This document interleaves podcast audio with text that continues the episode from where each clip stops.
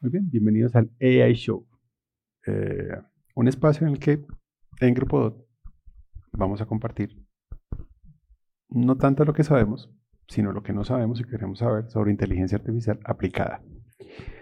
Eh, um, nuestro programa lo vamos a hacer quincenalmente y tiene dos partes. Una primera parte que está orientada a las noticias, mm, pero noticias en especial de, interés eh, desde un punto de vista científico, como afectación a muchos de los roles en proyectos de inteligencia artificial.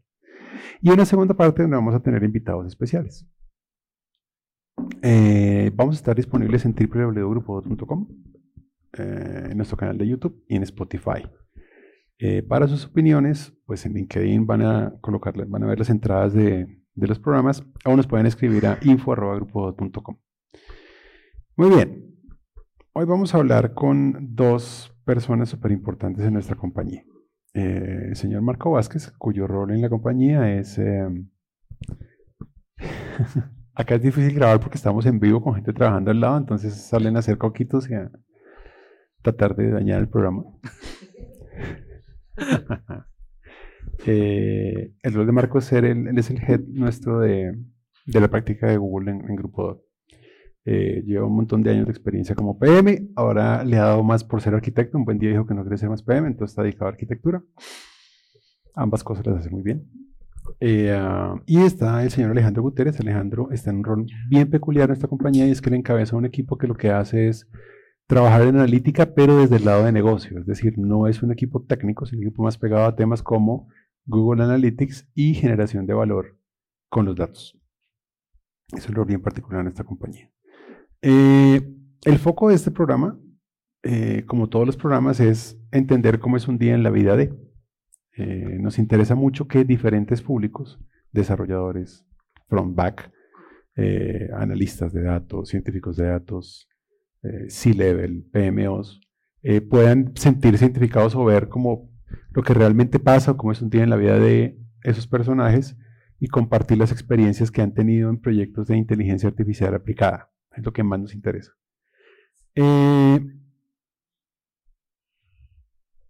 Hoy la idea es hablar un poco de el balance que hay entre el enfoque de arquitectura y el enfoque, digamos que desde analítica de datos, eh, que es un, debate que muchas veces tenemos. Eh, primero para contextualizar un poquito. Eh, ¿Cuántos proyectos de data hemos hecho en los últimos dos, tres años? ¿En cuántos ha estado metido, Marco?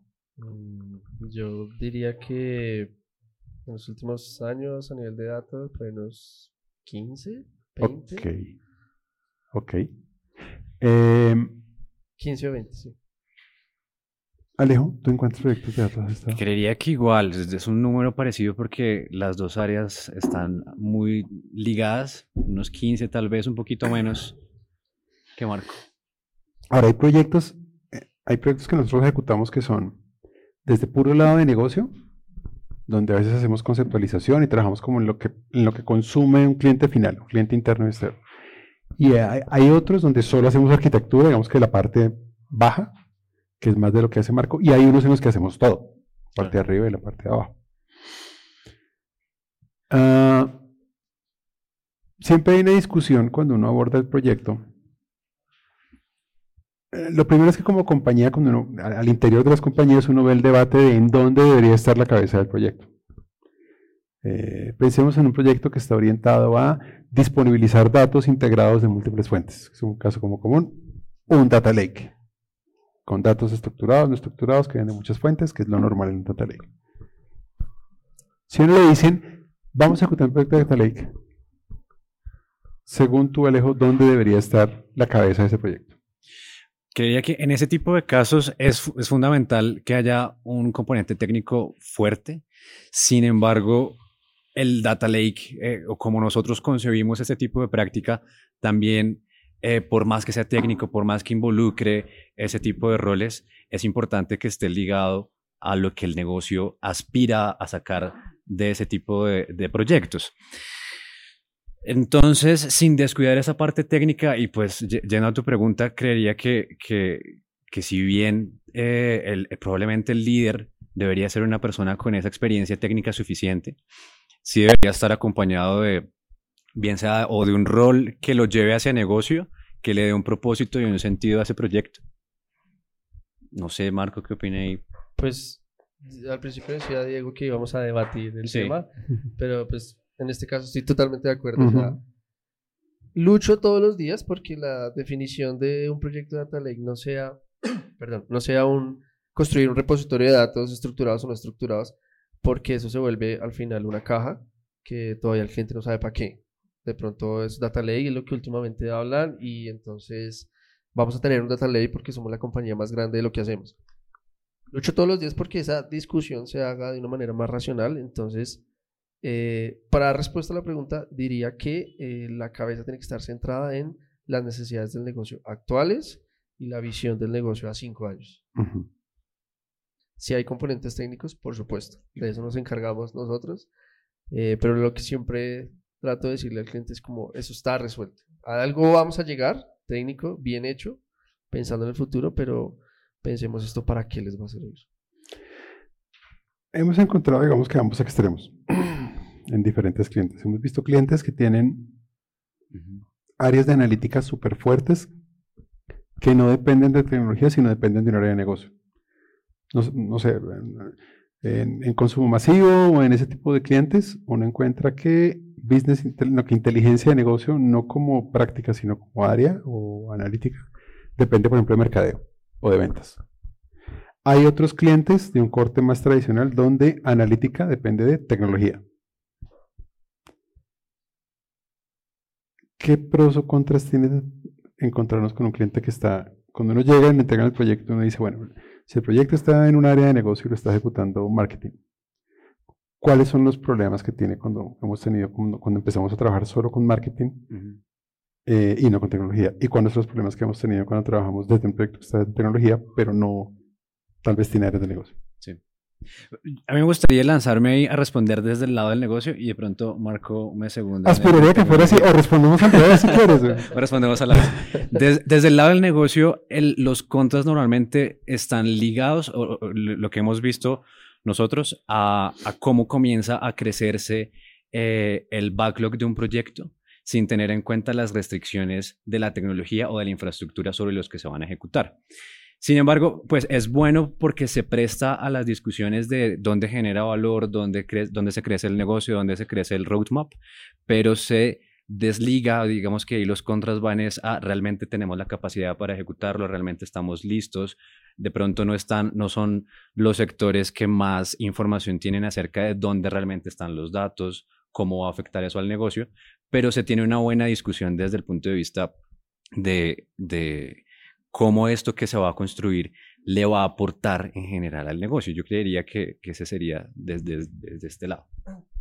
Bueno, yo me atrevería a responder de ambos. Digamos que cuando el proyecto está muy enfocado al primer ejemplo, el área de BI o de inteligencia de negocios está muy pegada, por ejemplo, hacia marketing. Ahí digamos que los contras puede ser, eh, bueno, los pros es que a esa gente no le importa técnicamente cómo lo vas a hacer, solo ellos necesitan resolver una necesidad de negocio. Entonces, llegarles a ellos a decirle que lo vas a hacer por una conexión a un, o de, lo que sea, ellos no te, o sea, no te van a poner ningún prejuicio ante eso. Los contras que yo veo es que es muy difícil romper ese paradigma de que es que hoy yo lo hago en Excel, hoy yo lo hago en Power BI y es que pues yo siempre lo he hecho así, o sea, no, no entiendo por qué tengo que pasarme a otra plataforma así, yo siempre lo he hecho así y todos los días presento el mismo dashboard y entonces es como que ese como que ese entendimiento de que ven, lo vamos a lograr, pero necesitamos apoyarnos en una parte de tecnología, es como la discusión que siempre se da. Y cuando un proyecto está muy pegado a IT, eh, ah, bueno, perdón, me falta una. Y también explicarle a, a, esa parte de, digamos, de esas áreas que desconocen la tecnología, que para responder tu modo, para construir un modelo, para responder tu necesidad, vamos a tener que adquirir datos y que para eso se necesitan unos procesos técnicos que tiene la compañía. Es muy difícil de como esa discusión. ya para el otro lado, cuando los proyectos están muy pegados hacia la parte técnica, pues los pros es que las necesidades desde la parte de IT pues son muy rápidas, ¿no? Entonces el acceso a, la creación de usuarios, el acceso a las fuentes, todo es mucho más rápido. pero tiene un problema y es que las necesidades del negocio se empiezan a sesgar por la parte técnica. Entonces empiezan a pensar mucho, mucho, mucho, mucho como en cumplir las necesidades de mi área y se empieza a dejar de lado la parte del negocio. O sea, no es que técnicamente no se va a poder hacer así, mejor hagámoslo por este lado. Sí, pero es que el negocio espera otra respuesta. Entonces es como eso, ¿no? Es como esa serie de discusiones, como, como llevar el camino pedagógico de una manera diferente. ¿Ha habido algún proyecto donde eso no sea problemático? Ese, esa tensión. No sea problemático, no, No, siempre sí, creo que siempre hay... Nu- nunca hemos encontrado, hasta ahora no hemos encontrado una compañía donde no haya una tensión entre... No, siempre va a haber, siempre, siempre, yo creo que en todos proyectos, siempre en todo proyecto, o sea, tanto de software como de, de analítica, siempre hay una, siempre va a haber una fricción entre, como digo, entre tres mundos, entre la parte de operaciones, entre la parte de IT y el funcional. Siempre va a haber un roce, siempre va a haber, pero yo quiero esto, pero no te puedo dar mucho, pero ojo porque no lo estoy viendo. Y a veces salta el de seguridad y dice, hey, mírenme acá, yo también. Entonces siempre va a haber ese roce. Entendiendo eso, entonces a nosotros se nos acercan muchos clientes diciendo, eh, no sé, van a una conferencia nuestra, en alguna presentación o leen material nuestro, o se enteran de lo que hemos hecho. Eh, y eso normalmente es alguien que tiene que ver con negocio. Supongamos que estamos parados en negocio. Un chief de marketing, eh, una, una mm, jefe de ventas, um, cualquier rol que tenga que ver con negocio. Y eh, cuando habla con ellos tienen mucha claridad de lo que quieren. Sea, tenemos un problema en que estamos, nos estoqueamos mucho con una referencia específica y si yo pudiera predecir, entonces pasaría a producción mejor o orientaría mejor dónde coloco qué, re- qué referencia o qué SK o en qué lugar del país, lo que sea. Entonces, siempre después de eso viene la pregunta natural que es, eso tan bonito que usted demostró que permite predecir en dónde puedo colocar y siempre dice uno por dónde empiezo. Siempre, consistentemente preguntan, ¿qué debería hacer? ¿Por dónde debería comenzar? Eh, ¿Por dónde debería comenzar? Pues a ver, desde el punto de vista de la solución o de la necesidad, creo que el mismo negocio, la misma industria en la que el cliente trabaja va orientando un poco eh, la discusión, puesto en la realidad de que eh, probablemente me interese más un modelo que está directamente conectado al core de mi negocio, al core de lo que yo hago, o en algunos casos, dependiendo también eh, el cliente, algo que está de cara a cliente final. Pero un poquito creo que la, la pregunta se alimenta de lo que estábamos hablando anteriormente. La arrancada de este tipo de proyectos y entonces las diferentes tensiones que pueden surgir entre el área de negocio, el área de operación, el, el área de tecnología, eh, pues normalmente igual facilitan las discusiones de cómo define uno eh, el caso de uso de un modelo de inteligencia artificial, un modelo que hace algo con, con los datos eh, de la empresa. Y finalmente un- una buena forma de arrancar este tipo de proyectos es justamente escuchando las necesidades de cada uno de esos puntos de vista y tratando de generar un espacio de diálogo que nosotros llamamos en nuestra práctica Inception, que es pues ponernos a pensar en dónde hace sentido que una solución a partir de los datos que emplea tecnología eh, se priorice, eh, bien sea porque se va a generar un data lake, entonces en ese momento se prioriza la necesidad tecnológica, pero se hace un data lake con el propósito de que a futuro podamos hacer modelos. Eh, entonces una buena forma de arrancar eh, este tipo de procesos, que es sentar a las diferentes partes, crear un diálogo entre ellas, priorizar esos dolores del negocio y a partir de esa priorización de esos dolores, pues comenzar a entender por dónde se nos facilita arrancar. Otra cosa que hasta ahí no se tiene en cuenta es que, eh, o hasta esa parte del Inception no se tiene en cuenta, es que también es necesario entender el estado de la infraestructura del cliente, qué existe, qué no existe, dónde están los datos, la calidad de esos mismos datos y muchas veces esas mismas realidades pues van apuntando las diferentes direcciones por donde uno puede arrancar que finalmente es el C-Level y es, es, es eh, su gerencia media quien va también dando una pauta, pero pues es como un- una negociación entre, entre esas áreas de la compañía. Es son, o sea, lo que pasa es que suena idealmente bien, Claro, pero eso tendría la pinta de un proyecto time and materials, es decir, no sé cuánto me va a gastar. Así es. Y eso no pasa. eh, normalmente no le compran, o sea, invierten en un, en un proyecto si saben cuánto se van a gastar. ¿Cómo hace uno con eso? Pues yo diría que en esa, desde el inicio uno tiene que, que ser, eh, evangelizar al cliente en esa parte y en decirle, venga, esto no es tan fácil. Usted hablaba, usted hablaba, Diego hablaba ahorita al principio de, de, de esta pregunta o de esta discusión, decía, ¿qué pasa si los C-level o las áreas específicas dicen, mi problema es que tengo muchos stock de un producto y quiero optimizarlo y bla, bla? Esa es la necesidad del área que quiere resolver una necesidad de la empresa. Pero eso no es tan fácil, o sea, eso no existe, no existe un producto que resuelva esa necesidad específica. Eso quiere decir que no existe una caja que uno diga, ah, sí, listo, el lunes la instalamos. El lunes la instalamos y eso ya funciona y todos felices. No. Toca concientizar al cliente de que eso es todo un proceso.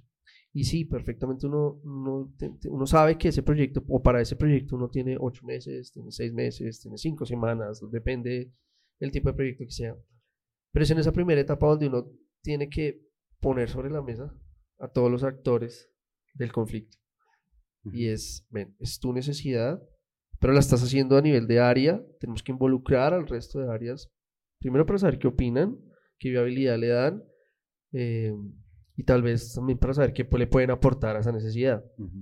En esa discusión es que uno hace una primera estimación, pero ojo, esa estimación siempre va a caminar en, oigan, tenemos tanto tiempo, tanto equipo para ejecutarlo.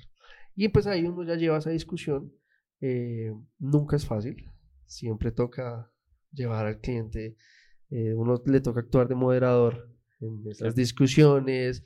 Eh, pues nosotros ya tenemos una metodología, nosotros como grupo ya tenemos una metodología para eso, tenemos un tipo de workshops, tenemos varias, varias tareas que se ejecutan para para que al final de esa primera etapa todos en el, en el equipo de la compañía sepan qué se va a resolver, cómo se va a resolver y cuál va a ser el compromiso. Yo, yo creo que ahí eh, vale la pena apuntar que nosotros como consejero de confianza del cliente en ese momento específico, pues también somos y tenemos el papel de ser muy claros con él, aterrizar esa expectativa a algo lograble. En estos días leía un post en Reddit que, Reddit que le hacían una pregunta a un a una persona que trabaja en una consultora multinacional que hace pues, cosas similares a las que hace Grupo DOT. Y un poquito entendiendo que quizá esa era la realidad colombiana y él dice, no, es realmente es la realidad de muchas empresas, incluso en Estados Unidos, que ya están acostumbradas a hacer esto. Y es que normalmente este tipo de proyectos terminan convirtiéndose o en pruebas de concepto que dan paso después a proyectos o en proyectos con un alcance muy aterrizado que permiten que la misma compañía en ese primer contacto que tiene con este tipo de cosas, caiga en cuenta de que es otro mundo diferente, que no es desarrollo de software, que no estamos haciendo aplicaciones y, y que vaya interiorizando poco a poco como una metodología propia de cómo X marca, X empresa va a adoptar la transformación desde inteligencia artificial, desde sus propios datos.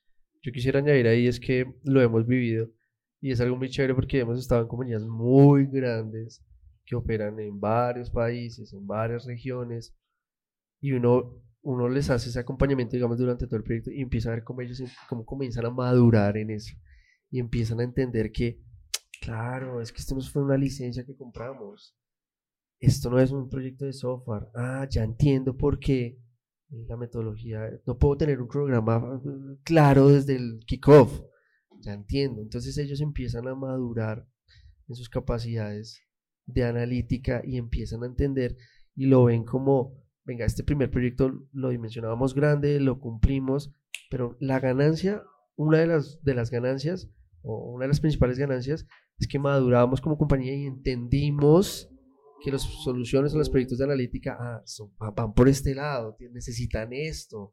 Eh, entonces ya sabemos que sí, es una lista de deseos, pero, pero eso no es tan fácil, tenemos que apoyar mucho por, para, para esa construcción, esto no es todo el lado del proveedor.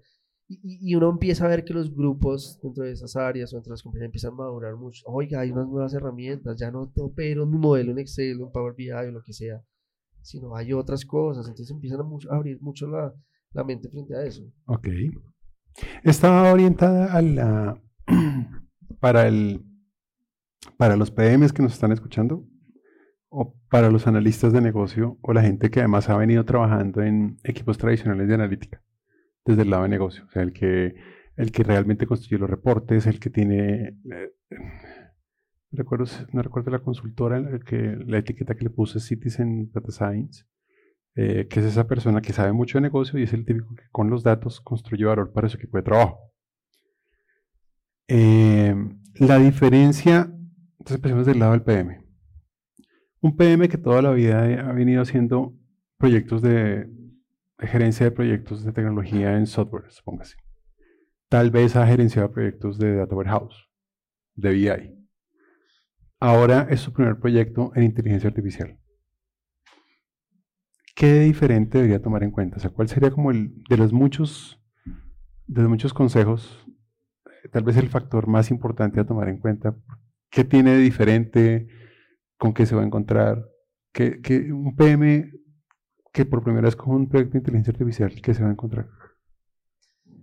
Yo le diría que la mitad del proyecto es que va a entender cuál va a ser el entregable. Ok, o sea, se le va el tiempo entendiendo qué es lo que... Se le va el tiempo, no, y en serio, se le va el tiempo entendiendo de verdad cuál va a ser el entregable, porque al inicio, vamos al lado, a los conceptos PM. Al principio vas a tener el objetivo general, y ese objetivo general te va a durar un buen tiempo, mientras lo empiezas a volver granular. Pero espera, yo interrumpo un momento ahí. A mí me dicen, usted es el PM de un proyecto de churn. Ok. Está claro. ¿Por qué no? ¿Por qué? Porque volvemos a la primera parte. ¿Por qué a pesar de que le dijeron usted va a construir un modelo de churn con su equipo, usando no sé cuántas fuentes y lo que sea, ¿Por qué eh, pasa que eso no es lo que realmente pasó y después de mucho de, avanzado el proyecto es que va a entender que eso es? O sea, ¿de, qué se trata? Porque eso es una muy buena pregunta. Porque si yo estoy hablando de un proyecto de software, vamos a hablar del show. Entonces a nosotros nos dicen, vamos a tener que resolver o vamos a generar un modelo de show. Si fuera un proyecto de software, uno sabe que tiene que entregar una salida. Ah, ya sé, listo, esto es o no es. Cuando uno ejecuta un proyecto de este tipo, uno como PM también se vuelve consciente de eso para qué. ¿Sí? ¿De qué le va a servir a la compañía decir que Diego, Marco Alejandro se va a ir? Sigamos andando ahí. La compañía dice es que si yo tengo un modelo de nada, pues sé quiénes se van a ir. Esa es la superficie. ¿Qué es lo que hay en el fondo? O sea, uno que empieza a descubrirte lo que Exacto, realmente... Entonces, más cosas, tiene resultados anexos. Tiene... Claro, tiene muchos más resultados porque pues lo que uno no busca es pues, responder un sí o un no. Pues uno va a gastar ocho, ocho meses de trabajo para construir una plataforma que pueda responder preguntas como un sí o un no. Entonces, claro, ok, vamos a decir que Diego, Marco y, y Alejandro, sí, ok, aplicaron y se van a ir. Pero ¿por qué se van a ir? ¿Qué puedo hacer antes de que se vaya?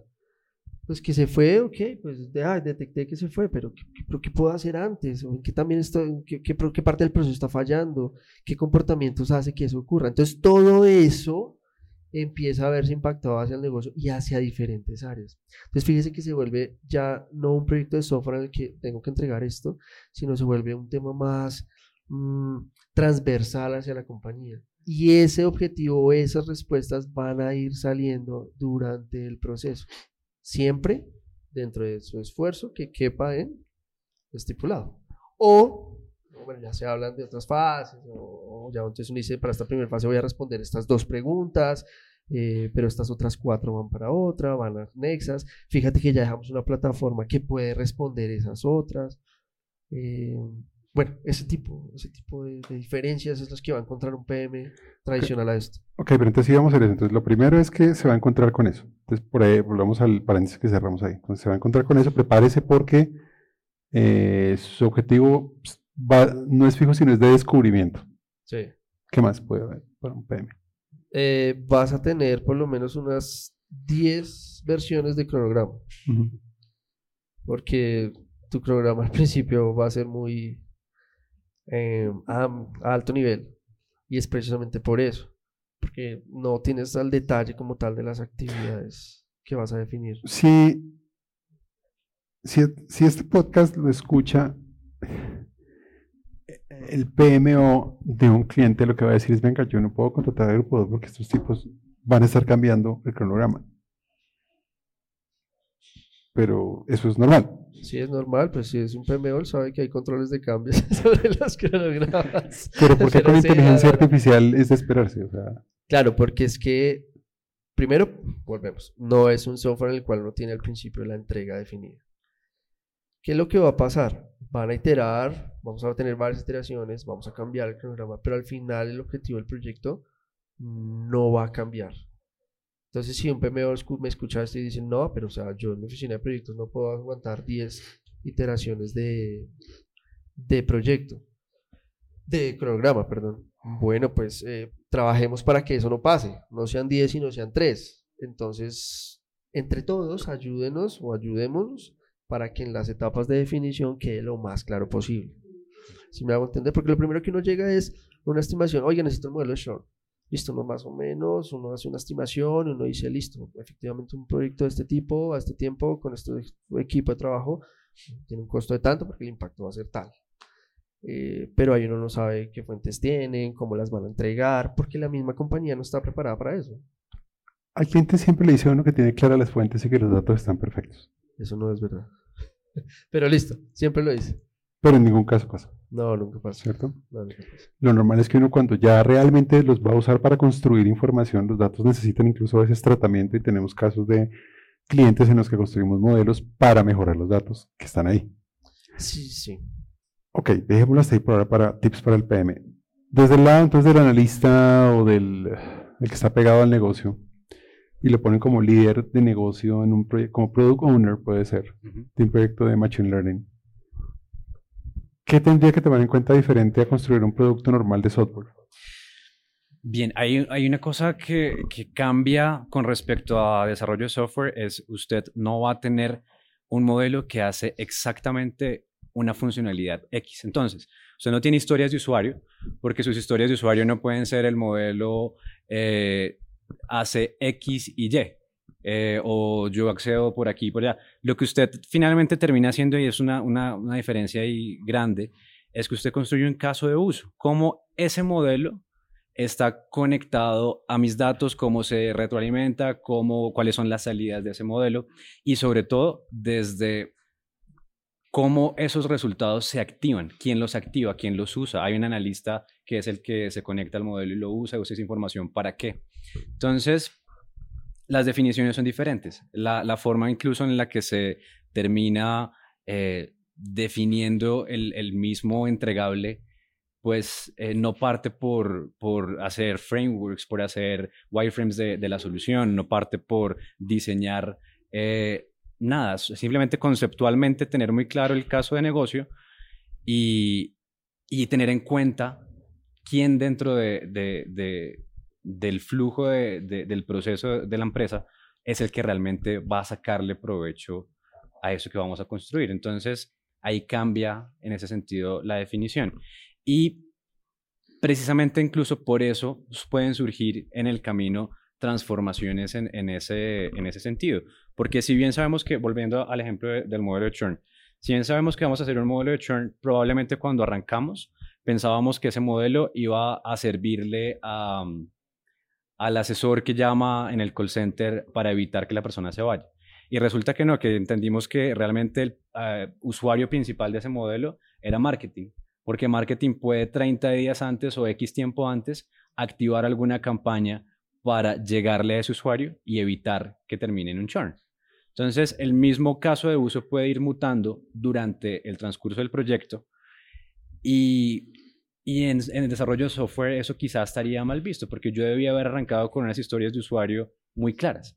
Y es, digamos, como tener esa flexibilidad de eh, entender dónde se crea, eh, pues, mucho más eh, sentido, donde hay mucho más sentido para ese negocio, para ese caso específico, usarlo. Yo resumiría entonces esto que han contado en, si una compañía dice, nos transformamos, somos innovadores. Puedo hacer una lista muy larga de lo que puedo decir. Eh, quiere decir que, tiene que, que tendría la suficiente flexibilidad y agilidad para entender que un proyecto real aplicado a inteligencia artificial, para realmente ser innovador y tener una ventaja de generación de valor real en su segmento o en su, con, su, con su competencia, eh, debería estar acostumbrado o por lo menos eh, listo para tener proyectos que operen de esta forma. Eh, aunque dice las preguntas claramente a ningún cliente eh, de los proyectos que hemos ejecutado, no le hemos salido el presupuesto.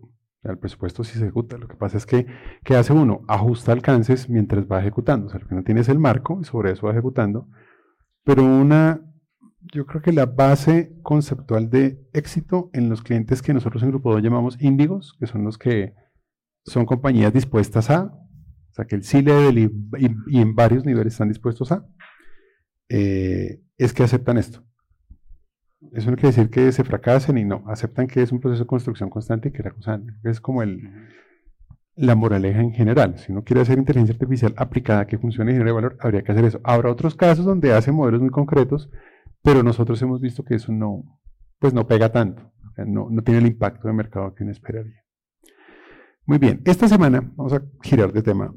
Esta semana, la semana pasada, eh, salió el último reporte de mm, Forrester. Eh, este se llama uh, The Forrester Wave. Y Forrester Wave en este caso es Data Management for Analytics para el Q1 2020. Básicamente el reporte lo que dice es quiénes son los líderes, o sea, cuál es el estado de, de las compañías en, en, el mundo, las más importantes, en eh, administración de datos y analítica. Una cosa que pasó muy interesante es que hay una línea, y yo creo que en video vamos a colocar la, la imagen para que la vean, pues ahí van a, la explicación que les voy a contar la van a poder ver en el video, y de los que escuchen pues trataré de explicarles. Digamos que hay como cuatro líneas en una de las partes que es donde están los challengers, los contenders, los strong performers y los líderes. Eh, los líderes en datos y analítica tradicionales son los usual suspects, los sospechosos de siempre. Oracle, obviamente, IBM, Teradata, SAP, son como los que tradicionalmente han sido líderes en datos. Una cosa que está pasando es que eh, para escalar fuertemente y sin que sea tan costoso o que sean márgenes de costo manejables para una compañía, yo ahora lanzo esas iniciativas a cloud. Entonces uno dice, ok, ahora el tema es, aparte de ser líderes en datos, yo necesito eh, líderes eh, en cloud. Si una cosa particular que tiene este reporte es que Google Cloud entró en líderes en, Data Management y Analytics. Eh, pero es el único de cloud que está entre los líderes. Es decir, usted coloca los líderes de datos tradicionales y se metió Google en esa pelea ahora, siendo de cloud uno pregunta, venga, en las otras dos cloud que son las más fuertes y de mayor, mayor uso en el planeta, que son Amazon y, Azure, Microsoft, no están en ese cuadro. No, digo, no están en el, segmento de líderes, perdón. Están en el de Strong Performers. Entonces, Google sí se sube al de datos. Es decir, está al nivel de los líderes tradicionales de datos, pero es el único en cloud. Lo cual lo hace bastante especial. Desde el punto de vista técnico, y ahora desde el punto de vista de negocio, desde el punto de vista técnico. ¿Por qué no diría que era de esperarse esto? Que Google ya esté ahí. Yo diría porque rompe ese paradigma tradicional del uso de la tecnología para la analítica o la explotación de datos o el machine learning. Si usted mira esos tres que dijo al principio, Oracle, IBM o SAP, todos los puede usted encasillar en una palabra, es licencia, técnicamente. ¿Por qué digo yo que Google llega a ese punto? O porque claramente llega a ese punto por esa flexibilidad y por ese eh, libre uso de la tecnología, llamémoslo así. Por supuesto, estamos hablando de cloud y en cloud pues puede utilizar todos los recursos que necesite. Pero ese potencial que tiene Google para em, o, esa infraestructura que solo Google tiene hoy en día para eh, toda la parte de Machine Learning, toda la parte de analítica, pues claramente es un diferencial frente a los otros. Entonces creo que, pienso que ese es como un, factor importante de por qué Google se acerca a esos tres grandes que, que en, el, en, el, cuadro pues usted mencionado. Técnicamente creo que es por eso, por esa libertad, por esa flexibilidad y por sobre todo el potencial que tiene. Eh, los clientes se están dando cuenta que o los usuarios se están dando cuenta que entrenar un modelo utilizando GPUs, inclusive TPUs, eh, pues es mucho más fácil, es mucho más rentable, eh, obtiene mejores resultados desplegando en una nube como Google que utilizando otras infraestructuras tal vez son premis o, rentadas de otros proveedores. Creo que es eso. Técnicamente creo que es eso. Desde el punto de vista de negocio. Yo, yo veía ahí, ahorita que hablaba Marco, también se, se asemeja un poco en esa misma línea y es, eh, finalmente SAP y Oracle son soluciones muy robustas que probablemente a, empresas que están acostumbradas a, usar este tipo de soluciones, pues les funciona para muchas empresas o para muchas verticales. SAP, por ejemplo, es el core de su negocio. Pero el hecho de que, por ejemplo, ahora uno pueda trabajar toda la, la, la solución de SAP instalada desde Google Cloud hace que también comiencen a convivir diferentes cosas como el hecho de que en Google Cloud tengas el core de tu negocio, tu ERP, pero que también tengas tu eh, CDP, tu, eh, eh, Customer Data Platform, donde está toda la información de tus usuarios y que son finalmente componentes que por más robustos que sean, son modulares. Es decir, que le sirven a, un gigante de, de, la producción de alimentos o le sirven a una empresa mucho más pequeña porque se adapta también a, esa necesidad real y es a donde, donde iba un poco también lo que, lo que comentaba ahorita Marco y es, yo no licencio un gran producto, yo licencio unos componentes que se adaptan a mi necesidad. Entonces, el hecho de que muchos clientes y en, muchas ocasiones pues ya, ya ha comenzado a pasar que clientes que tienen su solución de SAP viviendo en la nube de Google Cloud, que convive adicional con su información de clientes, que convive adicional con su información eh, de ventas y con su CRM, pues hace que finalmente toda la data que está eh, capturando la empresa no solamente está en un sitio seguro, en un sitio flexible, en un sitio eh, con todas las garantías de seguridad y, licencias que tiene Google Cloud, sino que adicional a eso es un sitio que es disponible para muchas personas dentro de la compañía y que ya no es esa caja misteriosa que no puedo tocar porque pues está el técnico que lleva estudiando 10 años en SAP, que seguramente igual eh, va, va a seguir siendo muy importante, sino que comienzan a, surgir pequeños pedacitos de esa información que son accionables por todas las eh, personas del negocio en diferentes niveles. Eso es como un fuerte que yo veo hoy. Un solo punto es, esto es una anécdota, eh, tuvimos, tuvimos un cliente en el cual, por supuesto no vamos a decirlo, pero tuvimos un cliente en el cual nos decía, vea, yo, yo toda mi información la tengo en tal, en tal eh, solución de las tres que usted mencionó, una de esas la usa el cliente. Y yo quiero hacer analítica y entonces vino mi proveedor y me dijo, ok, ¿quieres hacer analítica con los datos que, que yo tengo, tuyos? Eh, ¿Y quieres hacer analítica con eso? Perfecto, listo, eso es hacer un upgrade de la licencia. Eh, y entonces el cliente nos, nos contaba, pero, pero pues, o sea, sí, chévere, pero, pero yo hasta ahora quiero empezar a hacer analítica, o sea, quiero saber esos datos y quiero procesarlos y quiero explotarlos y conocerlos y lo que sea. Sí, sí, claro, tienes que hacer un upgrade a lo, que te valga, no sé, lo que te, lo que te cueste, pero tienes que hacer un upgrade.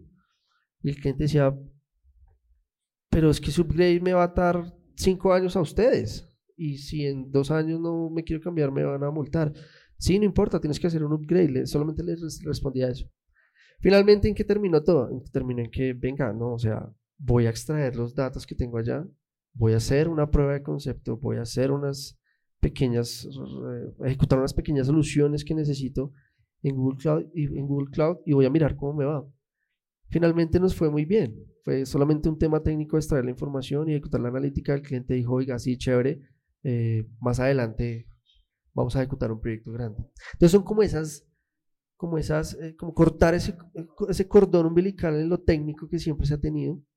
cuando usted habla con un CTO y usted le muestra las facilidades y como todas estas ventajas que tiene y que él ya no va a tener que pensar en licencias, en centro de costos, en, bueno, va a tener que pensarlo sí, pero en pagos muy específicos, pues eso, eso facilita mucho eh, o tiene mucha viabilidad técnica en grandes compañías. Entonces, creo que eso también responde la pregunta. Ok, muy bien. Eh, para finalizar, eh, hay varias marcas acá, voy a usar las, las que están ahí. Vamos a hacer nuestra Famosa pregunta desde ahora de música. ¿Qué música le gusta a Alejandro? Yo escucho sobre todo rock eh, y un poquito de, de electrónica a veces. ¿Qué tipo de rock y qué tipo de electrónica? Es que- Entonces, en rock clásico, indie, que pues no sé si hay algunos que dicen que no es un género, indie rock, y en electrónica me gusta eh, lo que se hace en Francia, y buena electrónica y poquito selectivo. Marco, ¿qué? O sea, Stereo Picnic. Sí, sí, sí, ¿verdad? total. Stereo Picnic, Sí. eh, Hay gente así, man. Sí, ¿Y ¿Tú qué Bueno. escuchas, Marco? Eh, a mí me gusta el rock, me gusta eh, el clásico, me gusta el glam, no me gusta nada nuevo, realmente me gusta. O sea, usted- para usted el rock dejó de existir desde qué año, güey? En los 90. No, no, me gusta tener 90. esas discusiones. No, pues yo pregunto. ¿sabes? No, yo escucho sí, como hasta los 90, Sí, sí, sí. ah, un poquito de los 2000, pero un Se acabó el poquito, rock. ya, sí, no. el no, último no. álbum de Black Puede que sea bueno, puede que sea chévere. No, no, no. o sea, no escucho reactivo. Sí, no, nada de eso. Pues sonaste como un... No, no, no, no. Ok. Eh, um, si tuvieras que identificar con una banda esta marca, ¿qué banda sería? Amazon Web Services. Amazon Web Service sería ah, un Green Day. Oh, Green Day. Green Day. Sí. Ok. Eh, A todo toca decir por qué. Bueno, No, no, expliqué. Se me que tiene el por qué. Claro. ¿Por qué? No sé, un día me levanté y como que, puta, son famosos. ¿Qué pasó? ¿En qué momento todo el mundo habla de esto? Ok, ok, buena respuesta. Eh, Alejo. mm, Tableau. ¿Tableau? Uf. Eh, Muse. O no, eh, MGMT. MGMT. Son ¿Los muy diferentes. Son, Sí, son- son bien diferentes. Ambient- Pero me cambié a MGMT porque son esa banda que le gusta usar eh, backdrops raros en el fondo y luces raras. Entonces, como que es una banda muy visual, muy dada a eso en sus conciertos. Pero la base musical no es, es como normalita. Sí, O sea, yo no es- diría que es- son virtuosos, para nada. no, no, para de hecho son bastante fogateros. Ok, entonces esto sería mucho from, poco back. Algo así. Sí, conozco algo un poco, hemos tenido poco experiencias de, de temas de desempeño que hay que tomar en cuenta. En general, en Front nosotros aconsejamos muchas herramientas, pero, pero siempre hay que tomar en cuenta que eh, la belleza es proporcional a un buen back que ayuda a que la belleza funcione. Entonces, una experiencia fuerte arriba en mezclas de datos tan avanzadas como las que te hablo hace que es súper potente.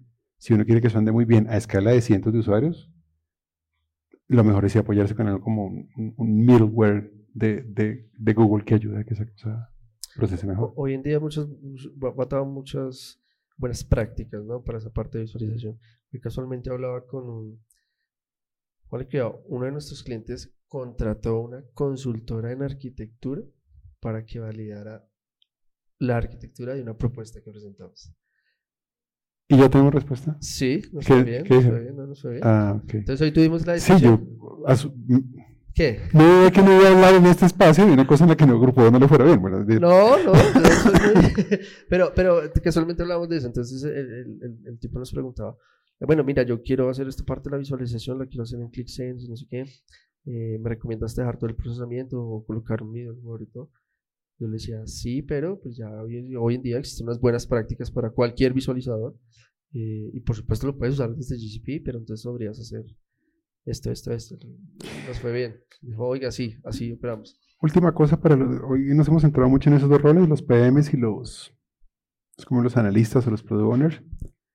Eh, una lectura recomendada de lo último que han visto, qué artículo, qué algo vieron, como venga, recomiendo que revise este material. ¿Qué recomendaría cada uno? Alejo para los... Bueno, yo ahorita, ahorita me estoy leyendo un libro que se llama The Art of Statistics, Ajá. muy bueno. Eh, es eh, escrito por el decano de la Facultad de Estadística de Stanford, pero en todo el libro no hay una sola fórmula estadística.